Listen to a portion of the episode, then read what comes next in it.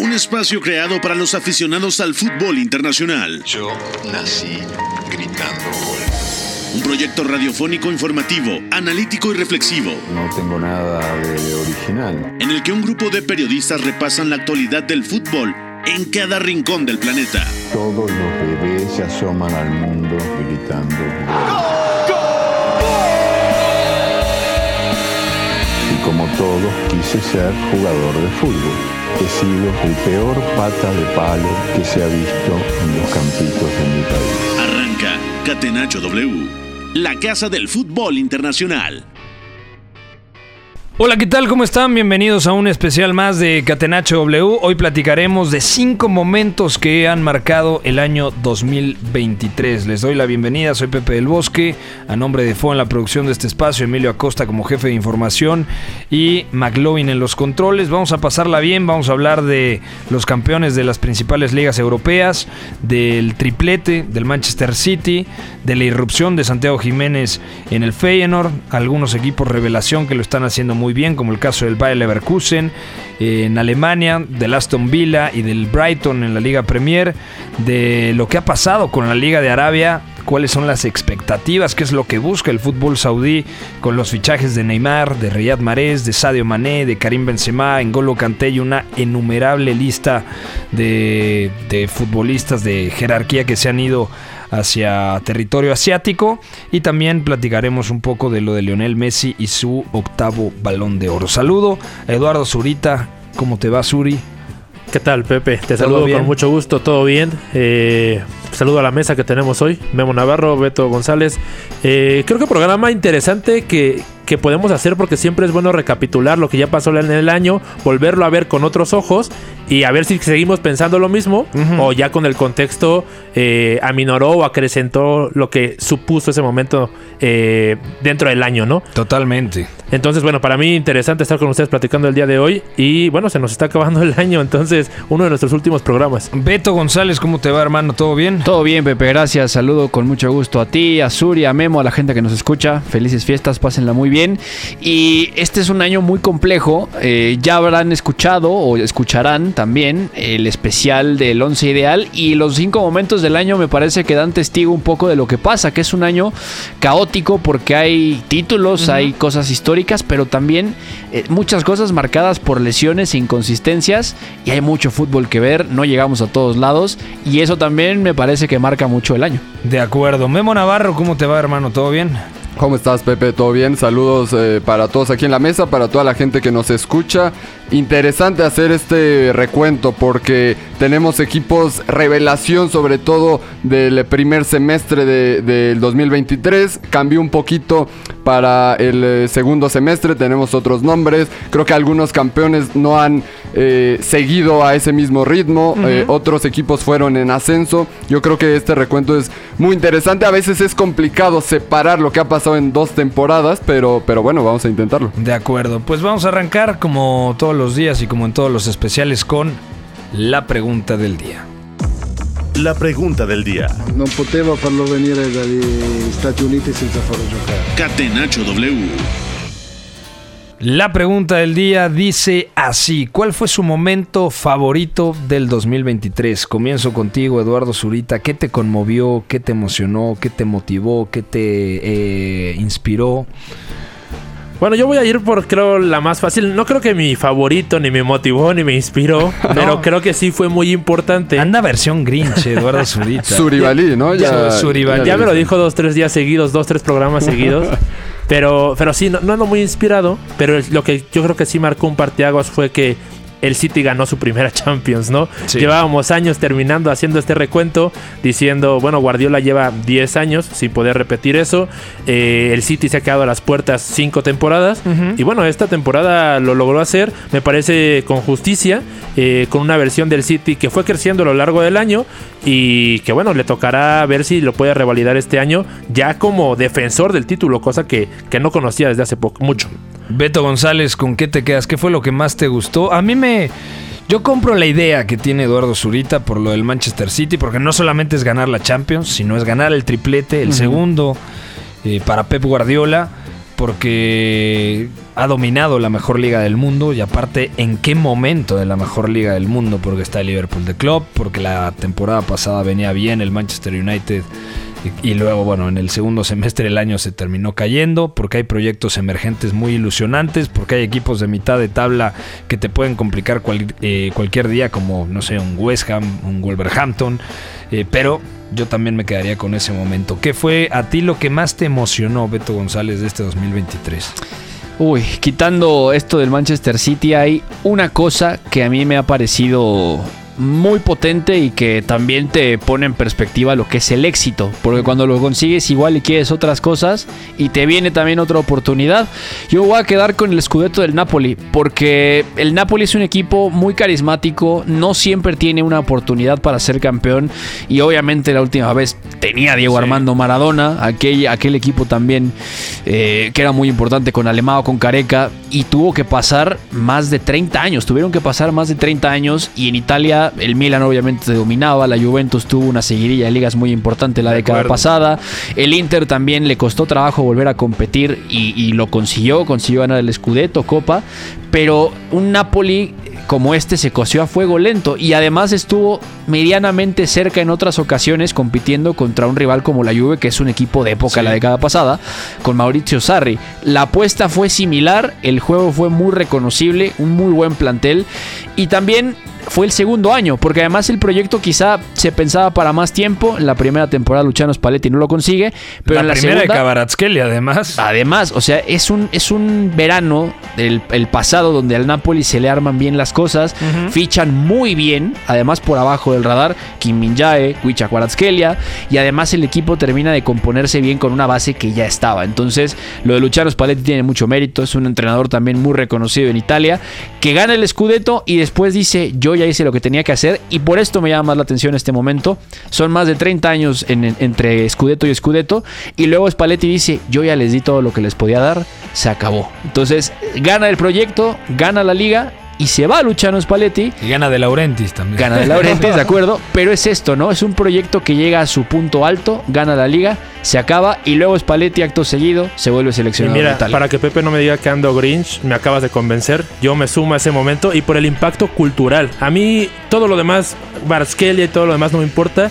Si- simplemente por ver lo que Qué provocó agresivo. en la ciudad de Nápoles. O sea, Sí, sí. para Nápoles ganar ese es, es como lo de Argentina en diciembre pasado. Es ¿Qué hubieras locura. hecho esa noche en Nápoles? Si hubiese estado ¿Qué ahí, no hubiera hecho Más bien, el más señor bien, exacto, no sé qué no hubiera. no hecho. sabríamos del paradero de, de Eduardo Zurita. Hubiera acabado en Grecia o en algún lugar. Si había un lugar en el que estar en la faz de la tierra durante este año era en Nápoles. Además, Ese- Nápoles es una ciudad brava, ¿eh? Eh, sí, es lo que iba a decir, no es la ciudad más segura de Italia. Pero aparte, eh, o sea, esto que dices ahorita a nivel cultural es fuerte porque no solo es el Napoli, los años, todo, la historia, es la histórica rivalidad norte-sur de Italia, donde Sí. los ricos estaban arriba y ganaban ligas y ahora el Napoli, digo, también tiene lana, de Laurenti se ha invertido, pero no se compara, ¿no? como dicen la, como dice el gran Ricardo López en su libro Norte Sur, ¿no? La Eso Italia industrializada, la Italia del norte, luego la Italia central, ¿no? Que representa pues, la capital, ¿no? Que es cuna prácticamente de la civilización Sí. en muchos eh, sentidos y por supuesto eh, la campesina y mucho más rural, campestre, como se puede decir, eh, Italia del Sur, ¿no? Entonces, bueno, emotivo, me, me convencieron. De, de hecho, Zurit está llorando, no lo pueden ver. Convencí al Grinch, Pepe. Sí lo conmovió. Sí, sí, No, sí. al final lo conmovió. Está sonriendo el señor Zurita. Memo Navarro, momento favorito de 2023. Yo sí me tengo que quedar con eh, el Manchester City, con la Champions League. Y bueno, yo, yo pensé, yo traía preparado, tenía pensado un momento muy específico, lo comenté ya en otros espacios. Esa victoria ante el Real Madrid en la eh, semifinal de vuelta de Champions League. Me parece de las exhibiciones, de las actuaciones más potentes que hemos visto en tiempos reci- eh, recientes. Eh, un equipo que más allá del juego que estaba lle- eh, llevándolo ya a un nivel muy alto, tenía que resarcirse anímicamente después de la remontada contra eh, el Madrid, esa que sufrieron en el Bernabéu un año anterior. Esos primeros 45 minutos con De Bruyne súper agresivo aprovechando el momento. Eh, Ilkay Gundogan lo que hizo en todo ese cierre de temporada buscando el área. Bernardo Silva por derecha descomunal, descosiendo eh, a, a la saga del Real Madrid. Jack Grealish por izquierda, con menos repercusión en cuanto a, en cuanto a cifras, en cuanto a producción, pero estaba acaparando mucha atención eh, del equipo merengue. Lo de Rodri eh, me parece una de esas exhibiciones que creo que quedarán más marcadas que incluso la propia final. Yo creo que ahí nos dimos cuenta que este Manchester City era ya de otro, de otro Claro. nivel, de otra jerarquía. Pues vamos a arrancar entonces con el primer momento puntual, que es ese Manchester City que gana el triplete, que le gana la final de FA Cup al Manchester United, además, o sea, ganando un derby en una final, en quizá la copa más reconocida, y no quiero discriminar a la Copa del Rey o a la Pocal o a la Copa de Italia, pero creo que la FA Cup además es el torneo más antiguo del mundo, ¿no? Exactamente, Entonces tiene ese hype, ¿no? Porque a nivel histórico yo creo que tiene mayor peso que las otras copas importantes en Europa. Y ganarla contra el Manchester United previo a una final de Champions, porque cronológicamente primero le remontan al Arsenal, consiguen el título de Premier League, posteriormente ganan ese derby final FA Cup contra el United y en Wembley además, y luego ganan la Champions en Estambul ante el Inter. Bueno, te habla de un equipo de época desde mi punto de vista, Beto González, que si algo le faltaba a este Manchester City que ha dominado la Premier League porque ganó 2018, 2019, 2021, 2022, 2023, es decir, ha ganado 5 de las 7 Premier Leagues en las que ha estado Pep Guardiola. Solamente perdió la primera, 2017 contra el Chelsea Antonio Conte y era un equipo en reconstrucción y la de 2020 ante un pletórico Liverpool de Jürgen Klopp. También en reconstrucción el City. Un poco. Un poco en reconstrucción, pero bueno, eh, el Liverpool también venía de ganar la Champions en 2019, ¿no? Claro. Entonces no era poca cosa, ni mucho menos el rival que tenía enfrente. No, totalmente de acuerdo. Y tan es de época que al City incluso le pasa algo muy curioso. Ya en el 2019 gana el trébol local. Es algo muy atípico. En Inglaterra eso nunca había pasado. Y, o sea, gana la Copa de la Liga, gana la FA Cup, gana también la Liga, gana la Community Shield. O sea, eso no se había visto. Y en un año que ya era histórico, se le va la Copa de la Liga. Pero también, chicos, hay algo que me parece muy divertido. Se le va esa Copa de la Liga, no juega también las finales, pero era una máquina competitiva, Memo. O sea, el Manchester City se convirtió en un equipo que ganaba por accidente, pero no solo era un accidente. O sea, ganaba porque te dominaba en muchos aspectos del juego. Y el punto clave es, para llegar a algo tan alto tuviste que haber tocado algo bajo, que es ese punto postmundial, ¿no? Que es justo Claro. donde se van, me parece, fuera de la Copa de la Liga. Sí, sí, ahí se empieza a caer el equipo, perder puntos en esa eh, fase, en esa época navideña decembrina donde se dejan puntos, se- se van eh, por debajo del Arsenal, 7, 11 puntos por ahí, Sí. con un par de partidos eh, pendientes, eso también hay que mencionarlo, por eso eh, lograron eh, remontar con un poquito más de, de facilidad, pero bueno, eh, creo que también Guardiola se da cuenta de que tiene que ser mucho más pragmático. Con el paso de los años, yo creo que eso es lo que ha ganado como entrenador, ser más pragmático. Quiso que su línea defensiva estuviera compuesta por centrales que ganaran duelos, que no permitieran que los extremos rivales generaran demasiado, sobre todo en noches grandes contra equipos eh, muy potentes, en Champions League, en Premier League también. Eh, y después me parece que, que ya lo aceitado que tenía un eh, Rodri en el centro del campo con Stones, esa también es una, una de los movimientos que quedarán como insignia en la carrera de, de Pep Guardiola. Después el trabajo de sus interiores, el instinto goleador de Haaland, es que era un equipo muy trabajado y que cuando no le salían bien las cosas, aún así ganaba. Era lo que le faltaba al City. Claro, y Suri, también hay algo muy interesante. Guardiola recupera un equipo que dice viene ganando las últimas tres Premier y de repente él detecta, y esto parece un tópico, pero Guardiola es reconocido por su capacidad táctica, la pizarra, que siempre ha sido un entrenador vanguardista que recicla ideas del pasado y las hace nuevas. Y lo hizo con John Stones. Pero algo que se dice poco es que Guardiola se mete muy bien en la cabeza de los futbolistas y empieza a gestionar emociones, empieza a gestionar también el vestidor y esa declaración de este equipo no tiene hambre, hemos ganado mucho, cuando ganas mucho te desmotivas, por eso juega Rico Luis. Teniendo Kevin De Bruyne, Ilkay Gundogan, un Erling Haaland recién llegado. O sea, el momento quiebre es Navidad, Año Nuevo, esos empates, ese resultado también contra el Chelsea en Stamford Bridge, donde el City gana, no juega bien. Y Guardiola dice, si me preocupo jugando mal y ganando, aquí hay donde sacarlo. Y el City ganó el triplete. Sí, para mí crucial ese momento, ¿no? La declaración. Para mí hay varios momentos históricos ahora que recapitulaba Memo. Eh, si no fuera incluso por ese dilema de no hay hambre y Joao Cancelo no está aceptando que viene un chico irrumpiendo y eh, comprándole el lugar.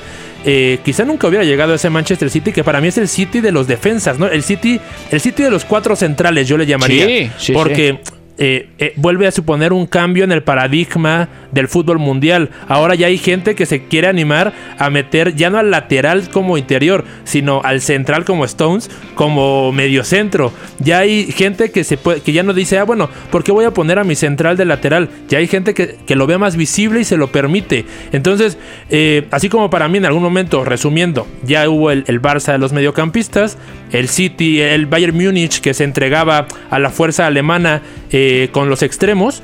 Eh, ahora este es el City de los defensas. El que logró coronarse fue el City de los defensas, más allá de un pletórico Rodri, eh, un Ho- Holland apuntalando el sistema de la forma en que lo necesitaba, un De Bruyne estelar. Para mí lo importante es que esa línea con Akanji, con Ake, con Díaz, con Stones, se terminó afianzando y a partir de ahí encontró Guardiola en Champions la seguridad que estuvo buscando durante años. El control que decías, ¿no, Sí. Memo? Ser pragmático. En Premier tienes margen para corregir. Son 38 semanas. Siempre se habla que es un maratón, carrera larga. También hay que decir que Guardiola encontró el balance entre un equipo que logró controlar momentos críticos en una copa que es más inmediata, más en caliente como la Champions. A nivel local la FA Cup le demanda lo mismo y así gana la final contra el Manchester United. Pero a 38 jornadas también se convirtió en esa máquina donde dices, llega un punto agosto, enero, donde el City parece que está entrando en calor. eh, a mediados de enero empieza a hilar esas victorias, velocidad crucero. Te mete 17 partidos seguidos sin perder o 16 victorias.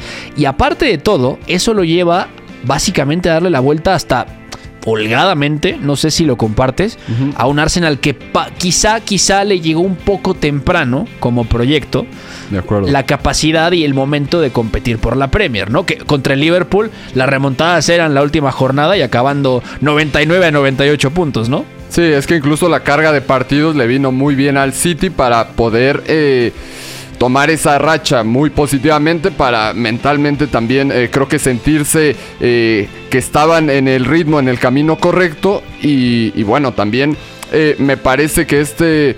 Manchester City en muchas eh, cuestiones, sobre todo del, del juego. Por ahí tuvo algún mal partido, su visita a Old Trafford contra el United, que la pierden 2 a 1, casi no patean al arco. Sí. Tuvieron ese tipo de, de partidos esporádicos, pero eh, creo que entendían también mejor los momentos del juego en Copa de Europa.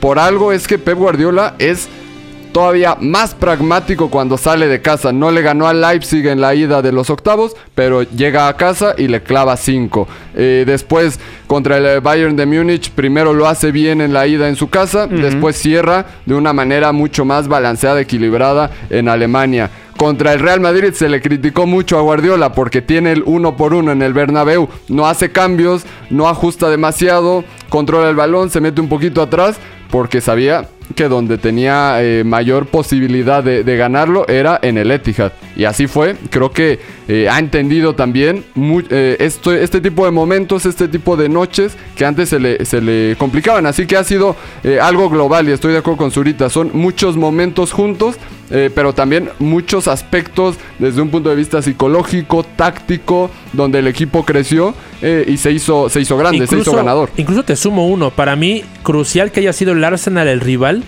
en vez de un Liverpool, por ejemplo, otra vez. Para mí creo que ganarle una Premier al Arsenal los incentivó más, que era como hay que volverle a ganar al Liverpool. Entonces, bueno, eh, se juntaron varias cosas para que se pudiera dar ese extremo. Claro, y quiero plantearles otra cosa. El rival a vencer en Premier, porque esto es importante. Los dos mano a mano los ganó. Además, fuera de fecha 1, que es el que le gana 4-1 al, al Arsenal, eh, y también gana en el Emirates. O sea, difícilmente en los últimos años el rival por el título perdía ambos partidos en la temporada de Premier contra el Manchester City. A veces eh, 4-1, por ejemplo, un día en Anfield, en una pelea por el título contra el Liverpool, pero el Liverpool le sacaba puntos o llegaba a ganar uno y el City ganaba otro. Eran partidos críticos y más allá de que eran partidazos tácticamente, el Manchester City compitió a un nivel donde logró encajar esos resultados y además ganó los partidos en momentos justos, ¿no? O sea, es la sensación de que el rival estaba preparado tácticamente a nivel gestión, a nivel momento del proyecto, no. Y el City también lo tomó y no falló en ningún momento, ¿no? Que también hay que hablar de. Yo creo que se merece un espacio el Arsenal, ¿no? Porque Claro. el Arsenal. Yo, yo me acuerdo mucho de un Arsenal Liverpool. eh, un semestre antes de que sea esta campaña 22-23. El 2 a 0 en Anfield. Pierde 2 a 0 el Arsenal. Sí. Pero ju- juega muy bien. O sea, yo decía, en este momento el Arsenal ya está preparado para darle pelea a los equipos grandes, ¿no? No está preparado para campeonar en Premier, sí, pero está preparado. Antes perdía 5-0 con el Liverpool y 5-0 con el City. La historia esta de Arteta poniendo el, el sonido ambiente y pierden 4 a 0, ¿no? De acuerdo, entonces yo dije, bueno, ahí ya están listos. Eh, entonces el Arsenal estaba listo para pelear. Luego yo no me imaginaba que pudieran pelear la Premier hasta la 35, hasta la jornada 35. Estaban muy verdes para ganarle a ese City esos duelos uno a uno. Y aún así estuvieron cerca porque me acuerdo de la jugada de Tomiyasu, eh, que fue la que destrabó el partido. eh, que fue el gol de De Bruyne en Sí. ese encuentro contra el Arsenal. Eh, y luego yo creo que justamente decía Memo al principio, es, di- es difícil analizar dos temporadas en este fin de año calendario porque el Arsenal en el primero para mí fue una sorpresa, en- entraba dentro de las sorpresas. Ahorita tampoco es un candidato total, está como en medio todavía de dos niveles entre, no es un equipo para ganar la Champions, pero ya tampoco diría que es una sorpresa, ya es un equipo asentado que le falta todavía un semestre para ver en qué puede caer. Yo creo que esta, esta Premier podría llegar a estar del lado del Arsenal. Puede ser, pero además, Memo, esto está influenciado por el hecho de que el Manchester City pierde al capitán, a Ilkay Gundogan, que Sí. además es clave para el triplete, los dos goles en la final de Fake Up, eh, una, una final también que juega bien Ilkay Gundogan, pero el equipo no juega bien. O sea, el City otra vez en la cima está cambiando. Y ese cambio tampoco es fácil de gestionar. Se te va el capitán, que además es tres jugadores en uno. La respuesta del City en el mercado es, bueno, Mateo Kovacic, 30 millones de euros. Un Mateus Nunes que en su día, hace un año, Guardiola dijo es el mejor centrocampista del mundo. Y luego tuvo que echarse un poquito para atrás y dijo... Que le faltaban "Sí, cosas básicas. o sea, sí, pero eso fue hace un año, tranqui, ¿no? O sea, fichar dos mediocampistas en vez de uno Sí. y luego adaptar todas estas cosas, que nunca es fácil y además resulta que te das cuenta que Rodri es tan importante que sin él se te complica ganar, ¿no? Sí, es que eh, para el City es un poquito más complicado porque ya llegó al pico más alto y ahora eh, tienen que tocar ciertas cosas también, gestionar situaciones que eh, ya no hay renovaciones, hay que hacer ciertas ventas, hay que eh, darle continuidad al proyecto, pero moviendo más piezas. Lo del Arsenal creo que es un poco más natural, o por lo menos la etapa en la que está su proyecto es un poco de ir sumando calidad, de ir apuntalando piezas. Yo creo que eh, la manera en que se reforzaron para la 22-23 con Sinchenko, con Gabriel Jesús, ya te acercaban a eso. Ahora con los 100 millones eh, por Rice, por ejemplo, con Havertz, que me parece más un lujo, un- una eh, forma en la que Mikel Arteta quiere tener más variantes en puntos concretos de la temporada. Es de un equipo que ya se está preparando de mejor manera para poder sacar esos resultados que al final eh, se quedaron cortos en, en el eh, final de la 22-23. Eh, yo sí lo veo como un equipo que puede eh, competir en Champions League, que, que puede competir bastante. Lo veo muy sólido en las diferentes fases del juego. La Premier League, bueno, también dependerá de la carga de partidos, de los cruces. Es un equipo que no está tan acostumbrado a esa, a esa carga, pero, pero sí, es una de las sorpresas. Totalmente. Y a ver, ya para ir cerrando, antes de ir a la pausa, Guardiola, el único entrenador con dos tripletes, además con 14 años de diferencia entre uno y otro, que no es tema menor, y que todavía se habla de que podría renovar. El contrato acaba en el 2025. eh, no está claro si se va o se queda. Él iba año por año, renovó a dos y todavía está el rumor. ¿Qué hay del City en el futuro después de un año donde ganas todo, Suri? Eh, yo creo que tiene oportunidades. eh, mismamente la temporada lo, demuestra, ¿no? Eh, le, costó empezar este agosto-septiembre. Mm, Holland hay periodos de la temporada en que parece que juega muy solo, que no se le está ayudando y él tampoco puede ayudar al equipo. Lo que mencionaron ustedes, Kovacic no termina por ser el sustituto directo de Gundogan, lo de Mateus Núñez. Yo creo que al menos yo creo que sí hay una motivación para lograr un bicampeonato de Champions, un- una cierta dinastía. No sé si más de 2025 le va a dar a Pep, pero estos dos años todavía nos queda diversión con el City. ¿De acuerdo, Memo? También eh, creo que Pep Guardiola intentará hacer toda la historia que pueda, ser bicampeón, eh, seguir a ese nivel. Yo creo que le gusta también ese reto, así como hablaba de que los jugadores tienen que mantener esa, esa hambre, yo creo que él... eh, eh, ya se ve bastante motivado por, por esa parte de que eh, los equipos que normalmente ganan o dominan 5 o 6 años en algún momento caen y yo creo que él se quiere mantener eh, y demostrar también que con diferentes variantes, que con diferentes propuestas, a veces más pragmático, a veces más propositivo, cambio en el sistema, que se puede renovar, que se puede reinventar. Yo creo que sí, después de eso veremos un cambio drástico en su carrera. No sé si eh, le apetecerá eh, dirigir alguna selección. No sé. Jugar golf.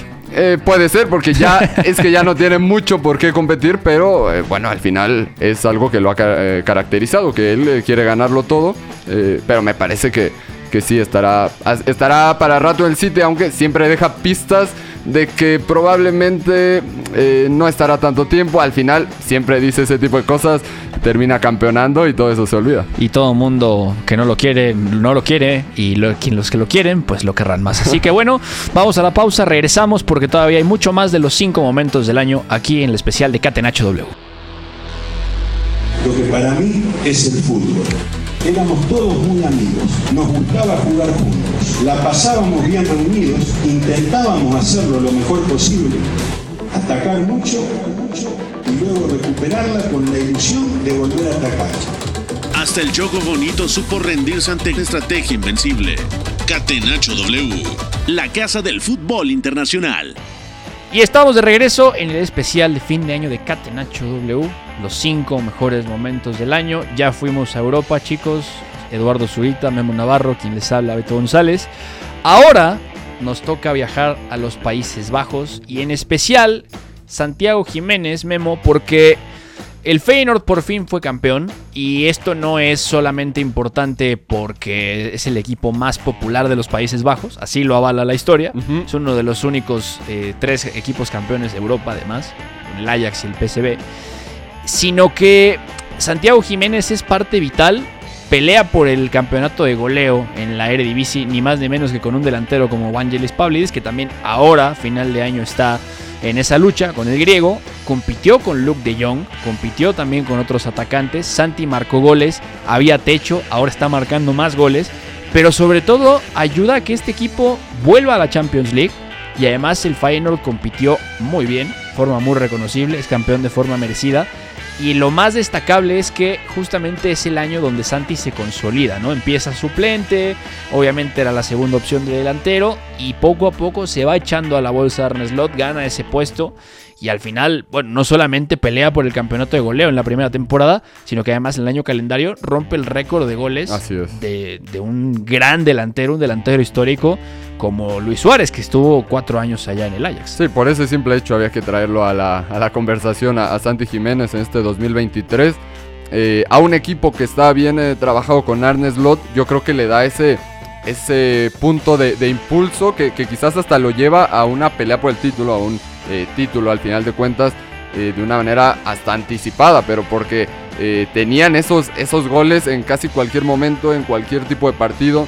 También hay que destacar que Santi se hizo, bueno, ha trabajado en hacerse un poco más completo. Ya no solo lo vemos al espacio, ya no solo lo vemos con desmarques, eh, con ciertas facilidades en la defensa también. Creo que su repertorio de remates dentro del área, ajustando su cuerpo como un centro delantero mucho más eh, hecho con el trabajo eh, muy de cerca de alguien como Robin Van Persie. Claro. Y, y que también es un, es un hombre importante porque pocas veces vemos que un jugador mexicano sea tan adorado, tan eh, idolatrado en un equipo como lo vemos con Santi Jiménez, que es ídolo de todos en eh, Rotterdam. Bueno, en Países Bajos ha sido más común. Andrés Guardado lo amaban en el PSV. Eso sí. Eh, también a Edson lo quisieron en el Ajax, luego también se rompió un poquito porque él se quería ir, pero lo que era Andrés Guardado, en su día Salcido lo quisieron mucho también en el PCB, pero lo de Santi es una Al, al manía- Chucky, obviamente. al Chucky, pero algo, algo muy claro, Suri, es goles son amores. Sí, que, que para mí eso es lo más importante, ¿no? Que, que engrose sus cifras, que pueda tomar confianza, que se haga de un nombre. Era muy difícil para un delantero mexicano estar en los rumores en los que ahorita está Santi. Y eso es a base de goles porque para mí debo aceptar que, que todavía me hace falta ese crecimiento en el juego, ¿no? Para mí, eh, y no quiero que se me malinterprete, luego puede salir aquí un corte, pero Te van a hacer viral y a Eduardo Zurita no le gusta Santiago. Jiménez. es un delantero. No, al al contrario, mira, primero va a sonar muy bien. Santi Jiménez es muy Erling Holland. Ok, y todo el mundo va a decir, ¿cómo comparas a Santi con Holland? Y lo estoy comparando en la peor manera. En la peor manera de que a Holland yo todavía creo que le hace falta mucho más juego, ofrecerle más al City para que no se pueda, no se, no necesite estar tan atascado siempre. Y creo que a Santi le sucede similar dentro del Feyenoord a veces. Creo que eh, hace falta salir más del área y jugar mejor. Lo mencionaba Memo, ha crecido, pero a veces sus toques son un poco eh, largos, un poco erráticos. Con la selección mexicana creo que se nota más esa, esa Todavía. carencia porque se le pide más eh, en el juego contra bloques más bajos. son problemas del equipo de Jaime Lozano que no tiene el de Arnes Lot. Claro. Y ahora te tiro una buena. Me gusta a mí cuando Santi cae a la izquierda. Ah, Regularmente cuando cae a la izquierda puede avanzar bien con su envergadura, con su zancada. Creo que termina ofreciendo muy buenos apoyos y luego luego entra al área y resulta bien para su equipo, sea selección o sea Feyenoord. Pero Su yo quiero hábil más. es el zurdo. Claro, yo Ahí. quiero más de Santi. A mí me encanta su año. No le podemos pedir más a su año que superar el récord en la Eredivisie. Pero con la edad que tiene, con la expectativa de ídolo que tiene en México y en Rotterdam, como dice Memo, yo creo que todavía debería de mejorar en varias facetas para llegar al Mundial de 2026 con un estandarte total de juego y no solo de gol. Es que justo ese es el tema. Vienen un par de años, Memo, donde las decisiones que tome Santi con, con su papá, que es su agente, el Chaco Jiménez. Eh, tienen que ir orientadas a eso, porque no no es solo un tengo que dar un salto en mi juego y tengo que dar un salto como se está pensando en Europa, a un equipo de una liga élite, sino es pensar a largo plazo y saber que Santiago Jiménez tiene todo puesto para que en el 2026 el 9 titular de la selección sea él. Sí, de acuerdo. Y que no está para dar un salto tan grande para un equipo élite que, que contienda por Champions League. Eso, eso está claro. Eh, tampoco me parece que, que ya eh, su destino sea el de un equipo similar al Feyenoord en cuanto a aspiraciones. Creo que tienen que encontrar la justa eh, medida donde ya pueda competir mejor por más cosas. Pero además que pueda seguir formándose. Es clave la liga, el, club que, elija. También creo que sus condiciones se prestan sobre todo a, ciertas competiciones. Se habla mucho de la Premier League. Yo creo que a Santi Jiménez algo que le falta a pesar de su complexión, de su envergadura, es, es malicia, es choque, porque pierde demasiadas disputas Sí, físicas y, sí. y aéreas. Se nota también cuando viene con la selección mexicana. Hay cositas por ahí, pero estoy de acuerdo eh, que tiene que elegir muy bien su destino. ¿Dónde te gustaría verlo? A mí me gustaría verlo mucho en la Bundesliga, en un Borussia Dortmund. El tema es, ¿sería titular en lugar de Fulcrum? A mí me parece que sí. Ta- eh, ¿En lugar de Fulcrum? sobre todo creo que, que tiene ese potencial para convertirse en titular a corto plazo. También con un Fulkrug bastante veterano, por ejemplo. Yo no sé si en lugar de Fulkrug, pero a mí me suena bien el destino. El otro día te escuchaba Pepe Es decir punto medio. que, que, que justo que a lo mejor un club grande no viene por él o jugaría poco. Eh, un, e incluso Aston Villa, por ejemplo, que tiene a Watkins, Sí. yo lo sé, pero un proyecto que lo siga poniendo en Europa, pero ya con un- una competencia de liga diferente, sería ideal. Tienes lo mejor de ambos mundos.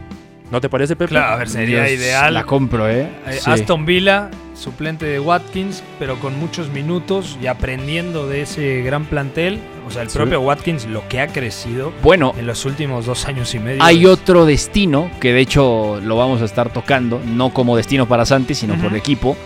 Que un 9 de las características de Santi le puede venir muy bien y lo puede seguir poniendo en plano europeo siempre y cuando siga rindiendo.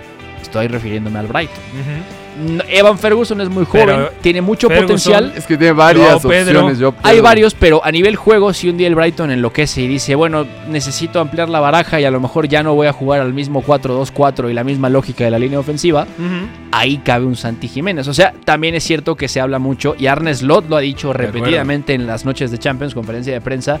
Mi Feyenoord juega a crearle ocasiones a Santiago Jiménez.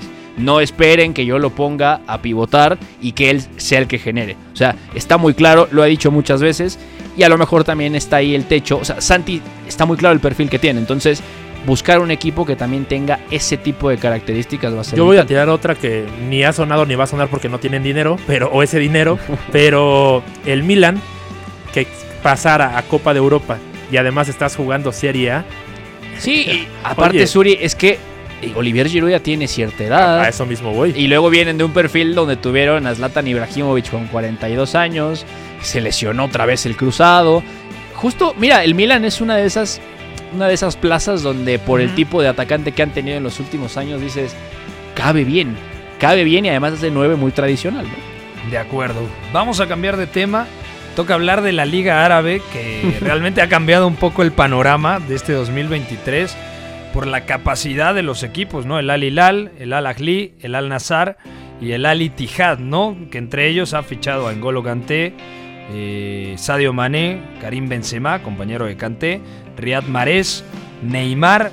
¿Qué planteles están formando? Todavía es una liga en construcción, pero no sé si tengas la misma sospecha que yo, Eduardo Zurita, pero da la sensación de que Arabia Saudita va a invertir, invertir, invertir, meter lana, fichar a grandes jugadores, pensando en que quiere sí o sí la Copa del Mundo de 2034. Sí, es un proyecto a largo plazo con varias, varias patas, varias aristas y que todo construya hacia eso, ¿no? Yo todavía quiero ver cuál es el impacto real de, eh, en el siguiente verano, en uno o dos años, si la Liga Árabe eh, está apostando a así crear un equipo competitivo o solamente va a ser llevar la figura que puedas por los millones que puedas y ahí se va a quedar. Incluso ya los primeros, ya salieron las primeras declaraciones de jugadores que llegaron este verano, no están felices y quieren volver a Europa. O incluso se hablaba de una jugarreta por ahí de, parte- de parte del Newcastle de, oye, yo tengo esos contactos, ya no quieres seguir en Arabia, ya estuviste seis meses,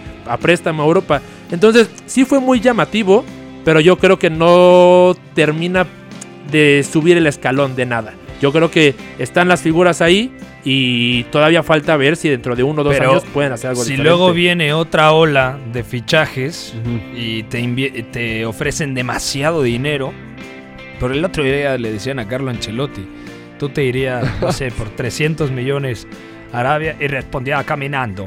O sea, rápidamente y de forma irónica respondía de, es tanto el dinero que están ofreciendo que es difícil rechazarlo. Y uno de los equipos, Beto, que ya lo rechazó fue Liverpool por Mo Salah, ¿no? Que de- en su momento se decía El que eran Ittihad. 215 millones los que pondrían sobre la mesa y con eso más allá de que puedes fichar 3, 4 jugadores y que igual y no terminan por representar lo que es Mo Salah que recientemente llegó a los 200 goles con la playera eh, red sí creo que te abren el panorama y, y te despiertan esa idea de decir uy igual y 100 los puedo dejar en la congeladora y luego 100 los puedo utilizar en renovar un poquito el plantel y pensar en un Florian Wirtz o Como Gabri Veiga, apenas, muy joven. Claro. Sí.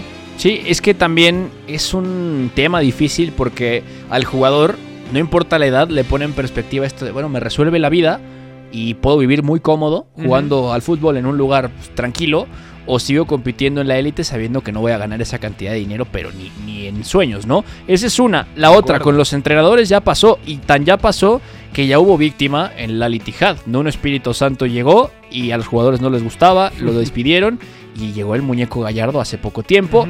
De hecho, quedó eliminado del Mundial de Clubes, Sí. tristemente, con una plantilla que tiene justo en N'Golo Kanté, a Karim Benzema, esa es, esa es otra. Y también lo que decía Suri, esta jugarreta del Newcastle, que sí o no, no lo sabemos, al final el que esté involucrado inyectándole ese dinero a los clubes, no a todos, a contados clubes de la Liga Saudí, es el fondo público, que el fondo público está metido en un consorcio con la compra del Newcastle, que lo han hecho muy bien, gastaron fuerte en comprar el club, han invertido una, una cantidad igual, cerca de 500 millones de euros, pero ha sido muy inteligente. No han dejado, o sea, no se han vuelto locos, no han tirado la casa por la ventana y no se han dejado llevar por la euforia de ya ser un nuevo, entre comillas, equipo estado, ¿no? Que son pozos sin fondo, ¿no? ¿Cuánto te cuesta Tonali?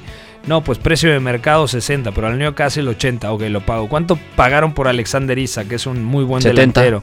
pero 70 millones. Bruno Sí. Guimaraes costó 42. Ese, eh, ese terminará siendo una ganga, porque si hoy en día le preguntas al Arsenal, ok, mm, Bruno Guimaraes al lado de Declan Rice, y te van a pedir 100 millones, o van con el Aston Villa, hace poco preguntaba por Douglas Luis y le dicen creo que 90 y, ton, 90 y tantos, ¿no? Entonces es difícil, lo- los precios son exorbitados y creo que el Newcastle dentro de todo ha sabido sobrellevar esta situación. Y que algo interesante de la Liga de Arabia es ver eh, qué decisiones empiezan a tomar ciertos jugadores. Con el caso de Gabri Veiga me entran ciertas dudas. Yo creo que algunos jugadores jóvenes podrán sacrificar, entre comillas, ciertos años de su juventud, de su plenitud, ir a ganar muchísimo dinero y volver a Europa en un momento dado. Yo creo que podría ser un movimiento eh, inteligente incluso de su parte para no Claro. desaprovechar esa, esa, esa tentación que es eh, normal, es natural.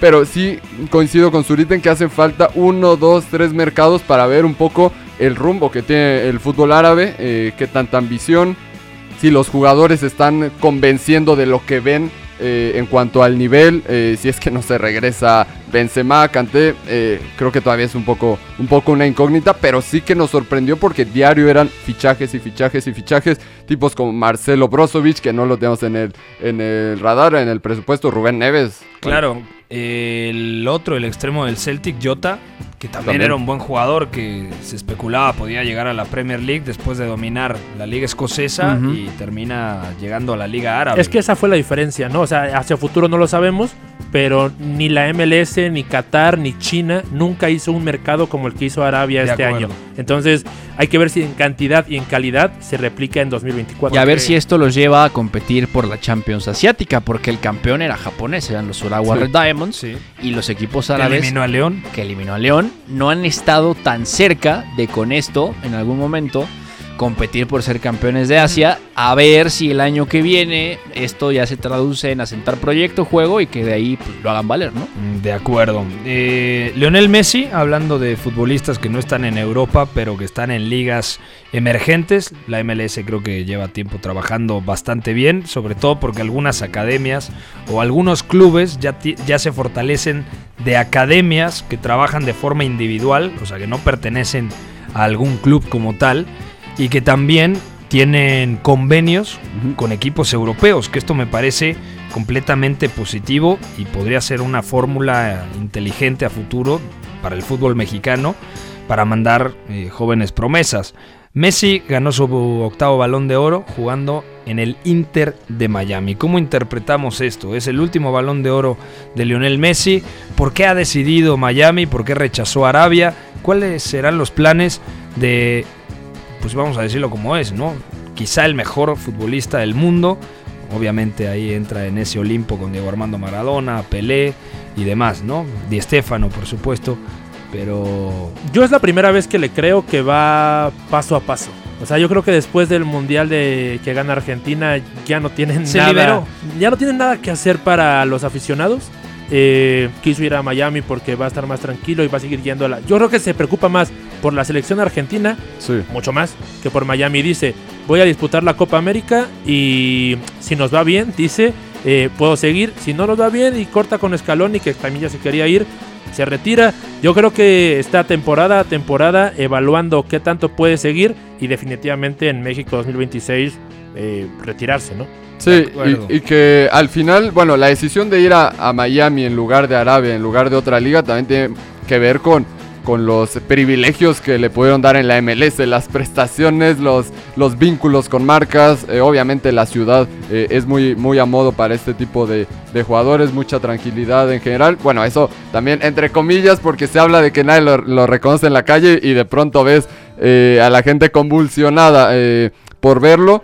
Pero además creo que nos dejó algunos detalles bonitos, por ejemplo en la League's Cup que seguimos un poco más de cerca porque fue impresionante ver cómo con su calidad hacía mejores a sus compañeros, cómo eh, de verdad era el sistema de, de un equipo muy muy limitado. Obviamente es algo que ya habíamos visto en eh, el Fútbol Club Barcelona, en el Paris Saint Germain, donde tiene la calidad suficiente, el prestigio y demás para hacer el sistema de, de un conjunto. Pero lo que vimos en el Inter de, de Miami en la League's Cup donde él era el centro de todo, donde eh, extremos que eran muy limitados, que venían jugando poco, que eran desconocidos, los ponía a jugar, los hacía ver como, como mejores jugadores de lo que eran. Yo creo que es- esos detallitos eh, El pues finlandés. creo que, que nos gustaron al final. Taylor, el finlandés en la Ah, izquierda, sí, sí. el argentino joven Kremaski. fue, Kremaski, Sí, sí. es que parecían, a mí me parece curioso porque la Leagues Cup nadie la vio en el mundo, en Europa no va a quedar como un capítulo para la historia, pero un capítulo de Messi cercano a México sí va a ser esa Leagues Cup que todo el mundo vio y todo el mundo vio cómo Messi caminaba y aún así pasó por encima de cualquier club de esa competición. Sí, de acuerdo. De acuerdo. En otros temas relevantes, ya para ir cerrando este especial, platicar de Fluminense, que por primera vez en su historia eh, ganó la Copa Libertadores, importante. Se suma a la gran lista de equipos brasileños que lo han conseguido. El Santos, que por cierto el Santos descendió en, el Brasileirao. Gremio de Porto Alegre, Internacional de Porto Alegre, Palmeiras, el Vasco da Gama.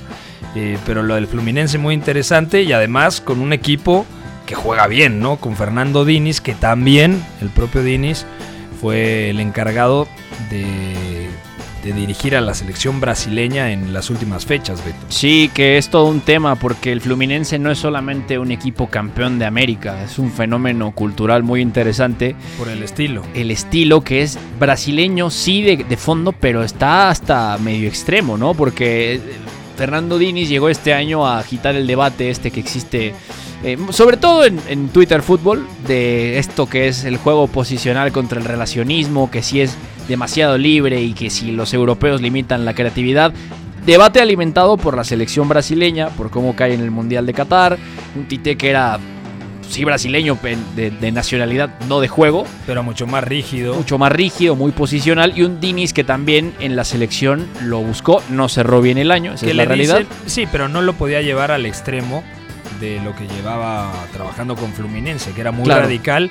¿Cómo le dicen el sistema, el funcionalismo, no? Funcionalismo, ¿no? O sea, Relacionismo, que, ¿no? que salen tocando, por ejemplo, en la derecha y entonces todo el equipo se junta en ese sector de la derecha y de repente hay un cambio de orientación y todo el equipo se muda, o sea, como si fuera un grupo de hormigas, literalmente moviéndose en relación de dónde está eh, el balón, dónde está la pelota, pero con mucho sentido y Sí, sobre sí. todo cómo arriesgan en la salida de pelota. Claro. ¿no? Y que, que en el área, incluso en muchas salidas, si uno ve al Fluminense, si tiene oportunidad de verlo en, en su casa, véanlo. A lo mejor no es lo más atractivo del mundo ver Brasileirao a las 4 de la mañana desvelados en Navidad, pero piensen en un equipo que incluso mete 7 jugadores cerca de su área para salir jugando, ¿no? O sea, es, es algo que no se ve todos Sí. los días. Es campeón de América. Además, el Flu invierte poquísimo. O sea, es una plantilla de las que tiene menos inversión en el Brasileirao. Tiene mucho mérito de lo que ha hecho Diniz. Contra un Flamengo, por ejemplo, que le mete en un mercado de, de pases 50 millones de euros, sin, sin ningún problema.